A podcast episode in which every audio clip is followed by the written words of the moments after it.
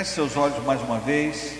Peça ao Espírito Santo que ministre ao teu coração essa palavra, te dê o entendimento, discernimento para a honra e para a glória do nosso amado Senhor e Salvador Jesus Cristo. Vamos falar com Ele mais uma vez. Deus bendito, Deus soberano, excelso, sublime, incomparável, fiel, justo, verdadeiro.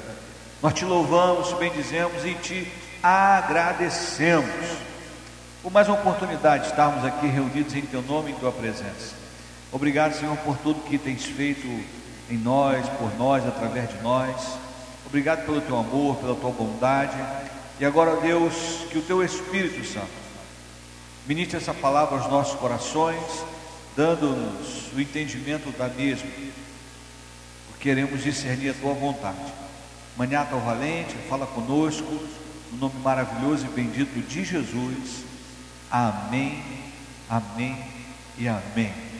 Quantos concordam com a palavra que acabamos de ler? Você pode aplaudir aí mais uma vez esse Deus soberano. A palavra é maravilhosa. Aleluia. Bom, apesar de toda a restrição, eu gostaria que você, com uma, um olhar profético, fizesse assim aquela cara de profeta e dissesse para o teu irmão: ouse sonhar. Ouse sonhar. Mas olhe no olho aí. Ouse sonhar, isso. Ainda que ele não veja a sua boca por causa da máscara, ele vai ver os teus olhos. O olho compenetrado assim. Ouse sonhar. Amém? Estamos prontos?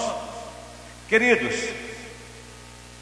é, quando eu falo de sonho, logo me vem à memória essa figura, esse personagem bíblico, esse homem de Deus, esse jovem que se tornou um grande homem chamado José. Ele é o que mais prefigura, o que mais representa a vida de alguém que conquistou um sonho poderoso da parte de Deus. José estava vivendo uma vida normal, comum, sem nenhuma novidade, a não ser que ele, exceto que ele era muito especial para seu pai. O seu pai o tinha com muito carinho porque ele era filho da mulher que ele realmente amava. Você sabe que Jacó amou Raquel intensamente, apesar de Lia lhe ter dado muito mais filhos, mas Jacó nasceu de Lia. É, e ele tinha Jacó, ele tinha José, José nasceu de Lia, perdão. E Jacó tinha em José algo muito especial, porque Lia não estava mais, você sabe que ela morre é, nessa gravidez. E José traz uma boa lembrança daquela a quem Jacó amava muito. E por isso ele era o queridinho do papai. A boa notícia que eu quero dizer para você é que assim como José, você também é o queridinho do papai.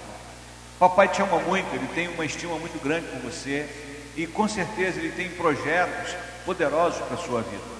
E a palavra que eu quero liberar hoje sobre a sua vida é exatamente essa: ouse sonhar, independente das circunstâncias, porque as pessoas estão eh, sendo sufocadas e a preocupação não é mais sonhar, é em sobreviver. Tem muita gente preocupada em sobreviver, em saber como vai chegar o dia de amanhã, como vai ser o mês que vem, como que as coisas vão se desenrolar, será que vai melhorar? Será que vamos sair do sufoco? Será isso? Será aquilo? Então a preocupação não é mais em viver os sonhos, mas é viver um dia após o outro, ou melhor, sobreviver. Então a boa notícia da palavra é que você não foi chamado apenas para sobreviver, você foi chamado para viver uma vida e uma vida em abundância, diz o Senhor Jesus. Se você entende, diga glória a Deus. Que, que significa isso, pastor? Significa que as circunstâncias, as más notícias, os tempos difíceis, eles não podem anular o sonho que Deus colocou no teu coração. Eles não podem paralisar aquilo que um dia Deus te revelou. Então, pastor, por que eu devo ser como José? No sentido de ousar sonhar. Porque, mesmo tendo a reprovação dos seus irmãos, ele teve a ousadia não só de contar o primeiro sonho, onde ele já foi retaliado, E o texto diz, eles odiaram, passaram a odiar ainda mais José. E aí José, se fosse qualquer uma pessoa intimidada, ele dizia assim: Bom, se Deus me der outro sonho, eu não vou falar nada, porque meus irmãos não vão gostar. Pelo contrário, eu imagino quando ele acordou, José acordou um dia inspirado, movido por aquele sonho ainda mais poderoso, ele, manos, tive outro sonho mais forte que aquele. Dessa vez não foram feixes de trigo se curvando, não. Dessa vez foram as estrelas. Em outras palavras, e vocês estavam lá se curvando diante de mim. Foi Deus que me deu. Então José, a despeito do que os seus irmãos iriam pensar, a despeito da circunstância que ele estava vivendo, porque ele não era o primogênito, a despeito da sua geografia, que não era muito favorável, ele teve a ousadia de sonhar os sonhos que Deus colocou no coração dele. Ele recebeu aquilo, ele teve para ele, foi a verdade que Deus plantou no coração dele. Então, ouse sonhar. Por quê, pastor? Porque o sonho, querido, é uma foto do seu futuro, é uma, uma revelação do seu destino. Repita assim comigo: o sonho é uma revelação de Deus do meu destino. Então eu devo ousar sonhar, porque Deus te está dizendo aonde você, mostrando aonde você está e aonde Ele quer te levar, independente das circunstâncias, independente da dificuldade, independente de quem está te reprovando. Vocês estão entendendo?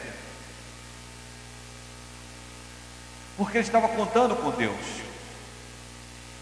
ele não estava contando com os irmãos, ele estava contando para os irmãos. Mas o que Deus acaba fazendo é com que a maldade que os irmãos lançaram sobre José cooperou para que José fosse empurrado para o seu destino.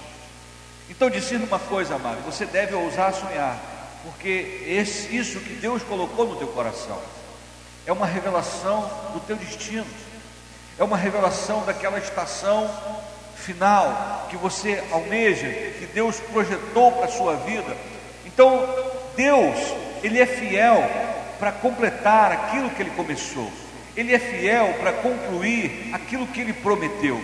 Então Deus não faz isso para deixar você animado, feliz. Quando Deus te dá a revelação de um destino, é porque Ele está dizendo: entra nessa, segue nessa, porque eu te garanto, eu tenho tudo o que você precisa para chegar aonde eu te mostrei. Simplesmente ouse sonhar. Entenda que é a revelação do teu destino, é uma foto do teu futuro. Quantos estão entendendo? Amém ou não amém? Então José recebeu isso no seu coração. Os irmãos ficaram indignados. Por quê? Porque nem todo mundo está pronto para ouvir coisas boas a teu respeito. Nem todo mundo está pronto para ouvir coisas grandiosas a teu respeito. E a melhor maneira de você deixar o inimigo triste é viver feliz, é sorrindo, é sonhando. Quantos estão entendendo? Digam aleluia. Então não se preocupe, ouse sonhar, irmão, é de graça, não custa nada, pelo contrário, inspira, motiva, alegra, anima. Eu estou nesta circunstância, mas o que Deus tem para mim é algo muito poderoso, o que Deus me mostrou é algo muito poderoso. Então eu sei que eu não vou terminar aqui, eu não vou terminar aqui nessa geografia, eu não vou terminar aqui nesta cova que eles me lançaram, eu não vou terminar aqui na casa de Potifar, eu não vou terminar aqui muito menos nesta prisão, porque eu sei que o meu destino é algo poderoso da parte de Deus. O destino de José era o palácio. Quantos entendem aí? Digam glória a Deus. Quantas pessoas, irmãos, estão sendo sufocadas estão parando de sonhar. Eu citei na nossa célula uma pesquisa que foi realizada entre universitários. Jovens universitários, oito a cada dez não sabiam o que queriam do futuro. Ou seja, não tinham sonhos, não tinham uma perspectiva daquilo que eles realmente iriam fazer estava na, na universidade, mas muito mais cumprindo um protocolo, seguindo um fluxo, do que indo em direção ao seu sonho. Oito em cada dez. Irmãos, isso é alarmante, isso é gritante. E aí eu tenho jovens aqui, tenho pessoas aqui de diversas idades.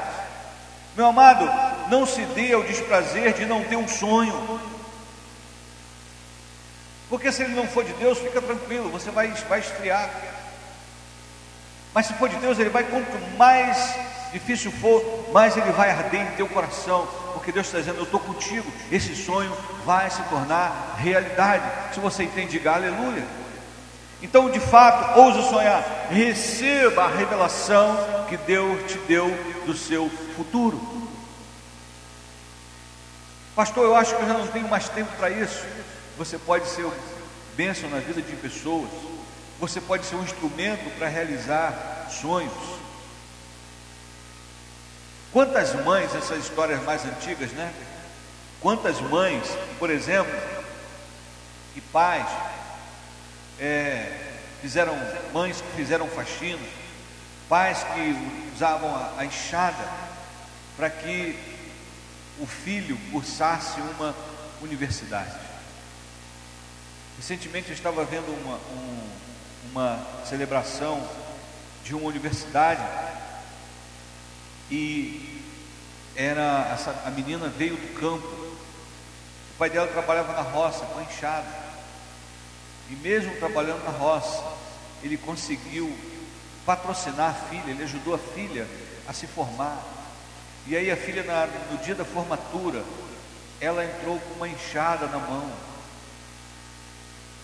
Ela contou a sua história para a direção ali, e quando ela quando chamou o nome dela, que, que ela ia para o corredor para ser homenageada, receber lá o canudo, ela foi com uma enxada na mão.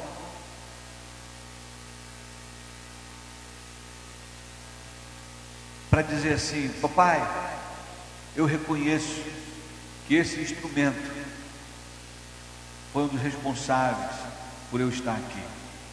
Ela está dizendo obrigado, porque o pai se realizou na filha.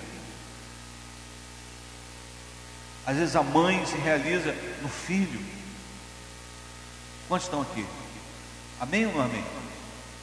Você está aqui ou não? Então, mano, ouse sonhar.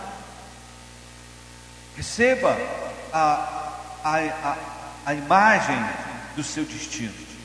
Receba a foto do seu futuro. Agora, como que José fez isso? Aqui tem algumas chaves, tem muitas chaves poderosas. E, primeiro, não se preocupe com a opinião das pessoas a seu respeito. Você não é o que dizem. Você é quem Deus diz que você é. Então Deus disse: José, você é grande. José, olha só, olha você aí brilhando. Mas os irmãos de José diziam: Ih, quem esse pirralho pensa que é? Ele pensa que vai, vai, vai ter mandar sobre nós? Ele pensa que a gente vai se curvar, papai vai se curvar diante dele. É um ousado, abusado, ridículo. Vamos lá, lá vem o sonhador mó. Imagina a piada. Ó, gente, tá chegando o sonhador mó aí, ó. Era a opinião que os irmãos tinham a respeito de José. Porque às vezes quem não sonha só se ocupa em zombar ou tentar destruir o sonho de quem tem. Então você precisa discernir isso que nem todo mundo se alegra com o que você sonha. Estamos aqui ou não? Então, se você quer seguir em frente, pare de se preocupar com, com a opinião dos outros. Não fique preocupado com a sua reputação. Porque se Jesus fosse se preocupar com a reputação, ele não deixaria uma pecadora tocar nos seus pés, ele não, deix, não comeria com publicanos, ele não iria na casa de um de um fariseu, ele não entraria na casa de Zaqueu, porque Zaqueu era um coletor de impostos. Ele, aliás, deixa eu te dizer uma coisa: Jesus não chamou ninguém na sinagoga ou no templo. Fica a dica.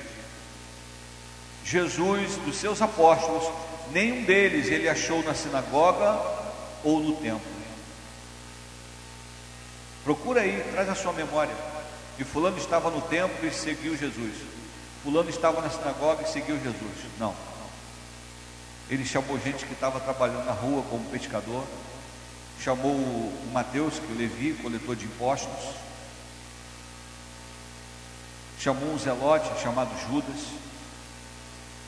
Mas Jesus não chamou ninguém no templo. Não chamou ninguém na sinagoga. Estamos aqui? Vem cá. O que estão dizendo aí a meu respeito? Só por curiosidade. Não estou preocupado com isso, mas só por curiosidade. Ah, Senhor, uns dizem que tu és o Cristo, outros dizem que tu és Elias, outros dizem que és Jeremias, outros dizem isso, outros dizem aquilo. E Jesus olhou para os discípulos e vem cá, e vocês? O que, que vocês dizem que eu sou? Aí Pedrão, cheio do Espírito, Tu és o Cristo, Filho do Deus vivo. Uau, Pedro, aleluia. Não foi a carne nem o sangue quem te revelou, mas o meu Pai que está nos céus. Porque Jesus deu ênfase? Porque essa era a opinião de Deus a respeito dele. Porque quando ele estava sendo batizado por João Batista, o próprio Deus declara em voz audível que João ouviu: este é o meu filho amado em quem me comprazo. A multidão, muita gente chamou ele de endemoniado, de comilão, de beberrão, amigo de pecadores. Mas isso não intimidava Jesus. Então, não fique tentando se explicar para quem não quer entender. Você entende ou não? Tem gente que já está com a sua a opinião formada. Estamos aqui? Você está aqui? Ah, mas o que estão pensando? Seja, simplesmente seja. Ah, mas o que estão dizendo? O que estão dizendo aí? Hã?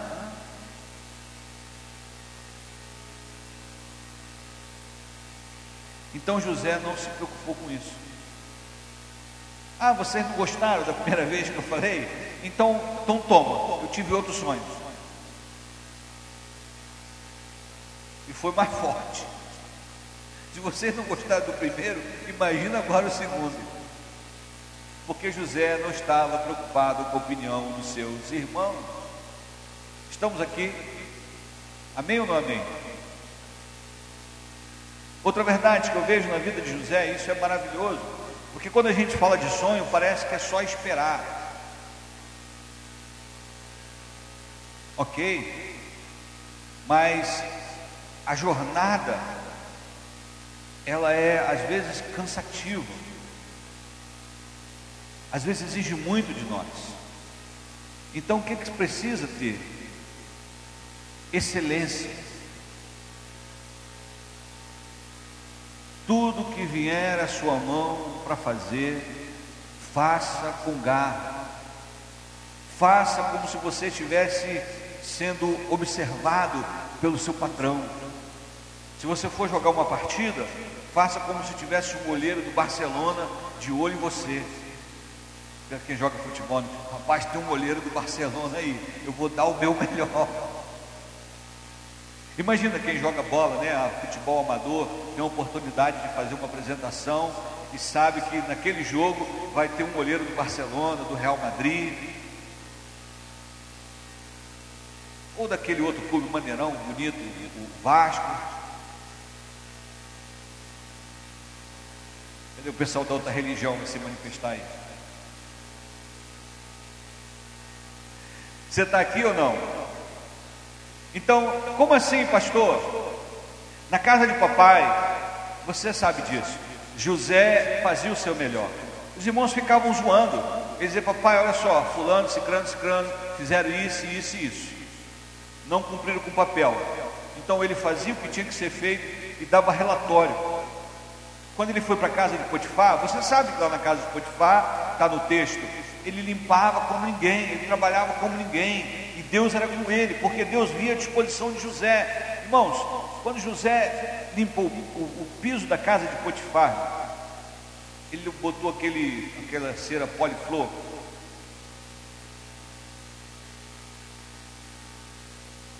Pegou a enceradeira, meu irmão,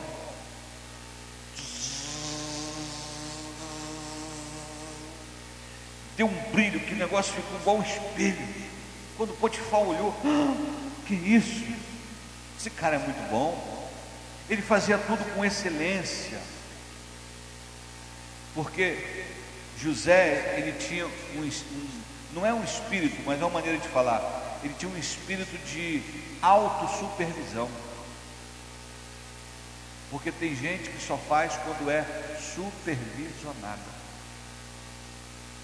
Você está aqui ou não? Amém ou amém? Então, lá na casa do papai, relatório. Lá na casa de Potifar, arrebentou. Aí ele sofre aquela calúnia, vai para onde? Na prisão. Chega na prisão, ele coloca a prisão um brinde. Florezinha, pintura nova, pintura nova, decoração, jacuzzi de, de, de caixa d'água. José, com o que ele tinha, ele, ele fez o melhor. O pessoal olhou, o que é isso? Aí o carcereiro, José, segura aí. O que, que é isso? É a chave da, da prisão.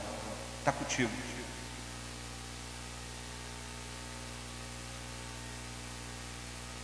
Talvez você diga assim, Pastor Lima, aí é fácil. Não, meu irmão. Ele estava ali injustamente. Ele foi caluniado. Ele é prisioneiro.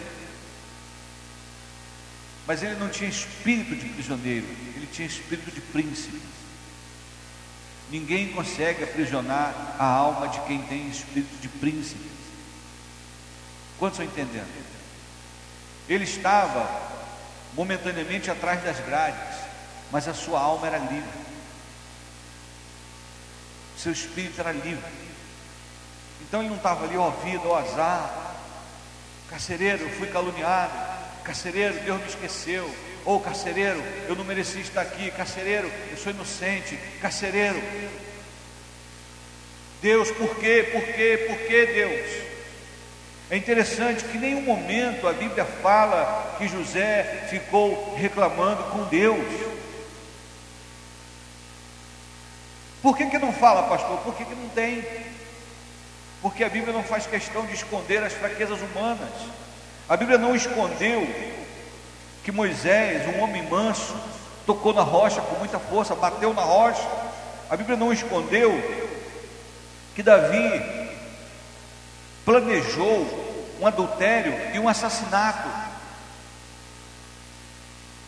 A Bíblia não escondeu os erros de Sansão. Se José tivesse reclamado, certamente a Bíblia teria registrado. Sabe, cada oportunidade de fazer é uma oportunidade de mudar de nível. Tira da sua mente esse espírito de tapa-buraco. Entendeu? Como assim? Não, não é tapa-buraco, é oportunidade. O nome disso é oportunidade. É, me chamou só porque o Johnny não foi tocar violão. Aí me chamou para tocar violão. Me chamou para tocar baixo só porque o Marquinhos não foi tocar baixo.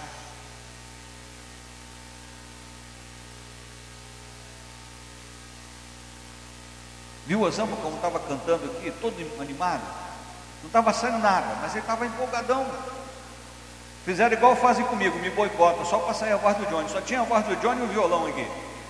Trem, trem, trem, trem. O baterista.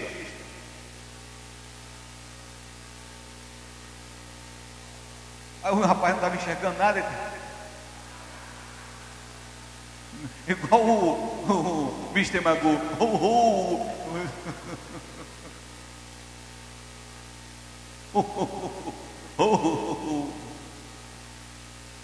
Aí o, o, o Osnão.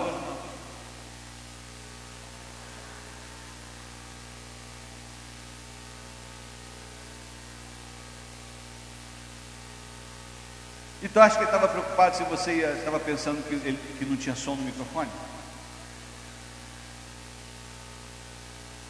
Não estava não. Ele estava adorando do jeito dele. Amém, Rosão? Então, avança, faz o seu melhor. Faz, poxa, oportunidade. Uau! Glória a Deus. Glória a Deus. Glória a Deus. Faça o melhor. Faça com excelência. Não espere ser supervisionado.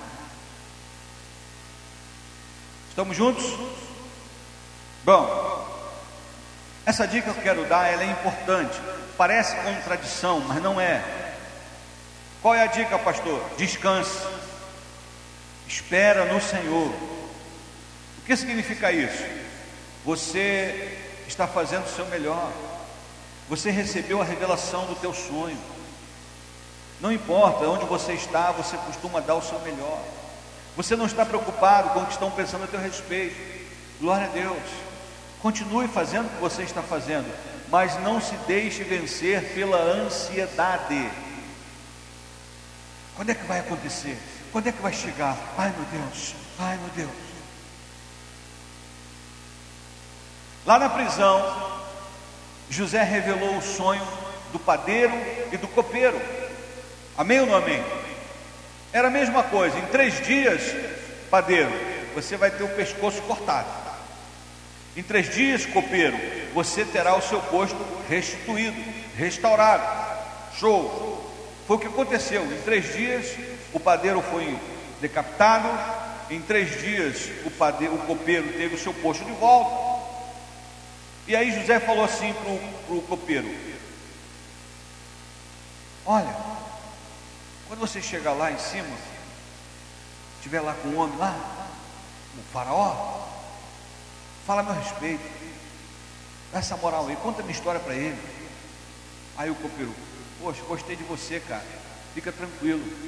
Tamo junto. O copeiro foi.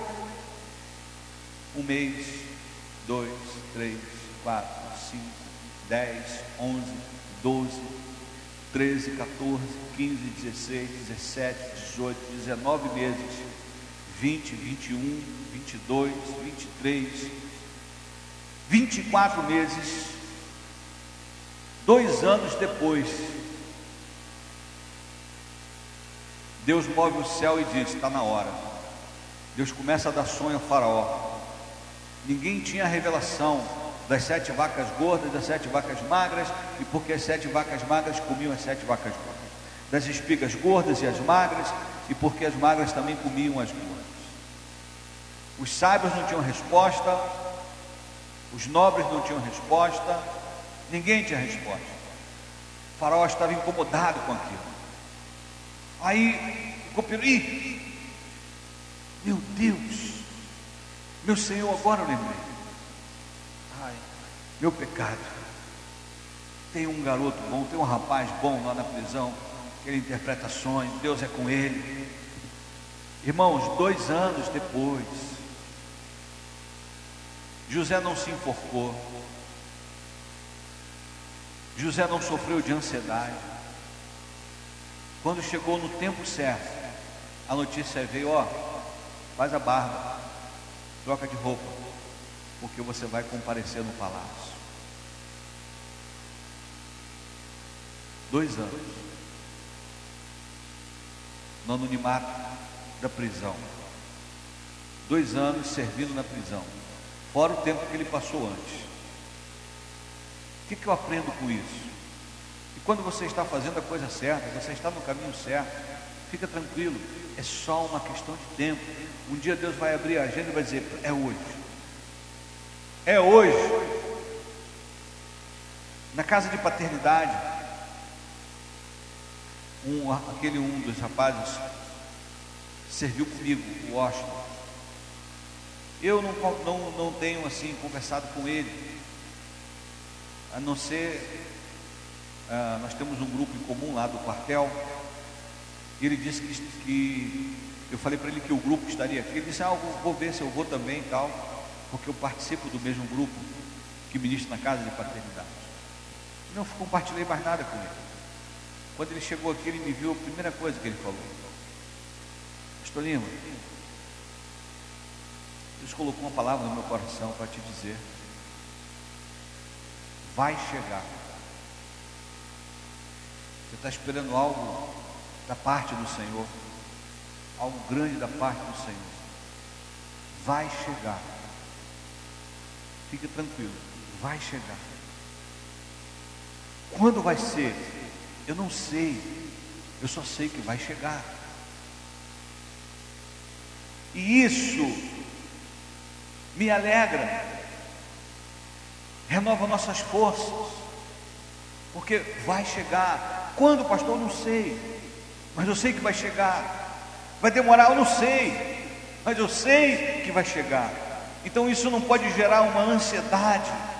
Ó oh Deus, ó oh Deus, ó oh Deus. Enquanto isso, meu amado, eu preciso fazer o meu melhor. Enquanto isso, eu preciso produzir. Deus tem me dado muitas, muitas, muitas ideias para livros. Eu preciso voltar a escrever. Quantos estão aqui? Deus quer te flagrar fazendo. Então não deixe a ansiedade te mover. Ah, meu Deus, quando? E agora? Quando? Ah. Descansa no Senhor. Confia nele. Vai chegar. Não fique igual aquelas criancinhas. Quando a gente ia para algum lugar com o Paulinho, de carro, Paulinho criança, de meia e meia hora, está chegando? Já está perto? Pai, está chegando? Calma, filho. Falta quanto? Falta quanto? Não, está chegando. Falta quanto? Já está perto? Está chegando? Falta quanto? A gente falava, olha, falta aí duas horas. Aí, dez minutos depois, falta quanto? Aí você fala, olha, deve faltar uma hora e cinquenta mais ou menos. Daqui a pouco, falta quanto? Ora, case. O tempo todo. E quando você fala que vai viajar tal dia ou passear tal dia, acorda assim, pai, já é tal dia? Amanhã é tal dia? Falta muito para tal dia? Isso é, é imaturidade. Hoje já não faz tanto isso, porque está mais maduro um pouquinho. Então, meu amado, para com essa ansiedade. Glória a Deus. Descansa. Quando você menos esperar, fulano de tal, é a sua vez. Chegou a sua hora. Vamos avançar. Ouse sonhar. Saia do nível da sobrevivência e entre no nível da abundância, porque é isso que Deus tem para a tua vida. Se você crê nisso, aplaude esse Deus bendito aí, maravilhoso, soberano.